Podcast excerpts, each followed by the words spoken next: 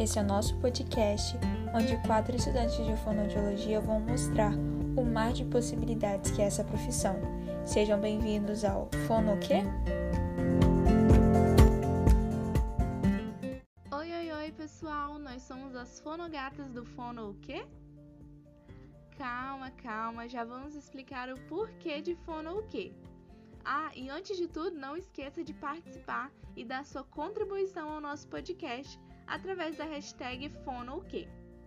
Eu, Emily e minhas fonoamigas Ana, Natália e Luísa chegamos em um consenso de que todos nós já ouviram um fono o quê? Quando dizemos que cursamos fonoaudiologia. Nosso objetivo é popularizar mais a nossa profissão e mostrar o quão abrangente ela pode ser. Por isso, agora que vocês já entenderam o porquê desse podcast, vem com a gente conhecer um pouquinho mais. Vamos lá! Podemos identificar a fonoaudiologia por sua atuação em voz e fala, mas ela não se restringe só a isso.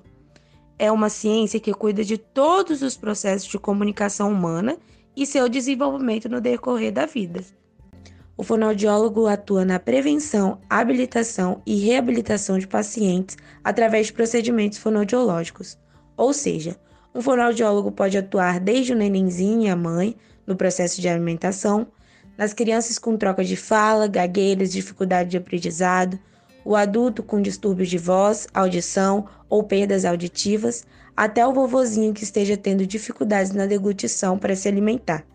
Então, esclarecendo, o fonoaudiólogo pode trabalhar com a linguagem oral e escrita, na cognição, na função auditiva, na função vestibular, que diz respeito ao nosso equilíbrio, na fluência e articulação da fala, na voz, das funções como sucção, mastigação e deglutição, e em outros diversos sistemas.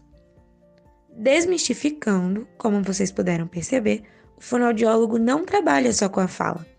A profissão é muito abrangente e isso vocês vão perceber cada vez mais durante nossos episódios.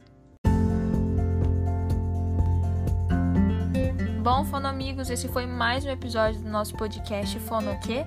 Espero que vocês tenham gostado. Até o próximo episódio, gente. Beijinhos e tchau, tchau.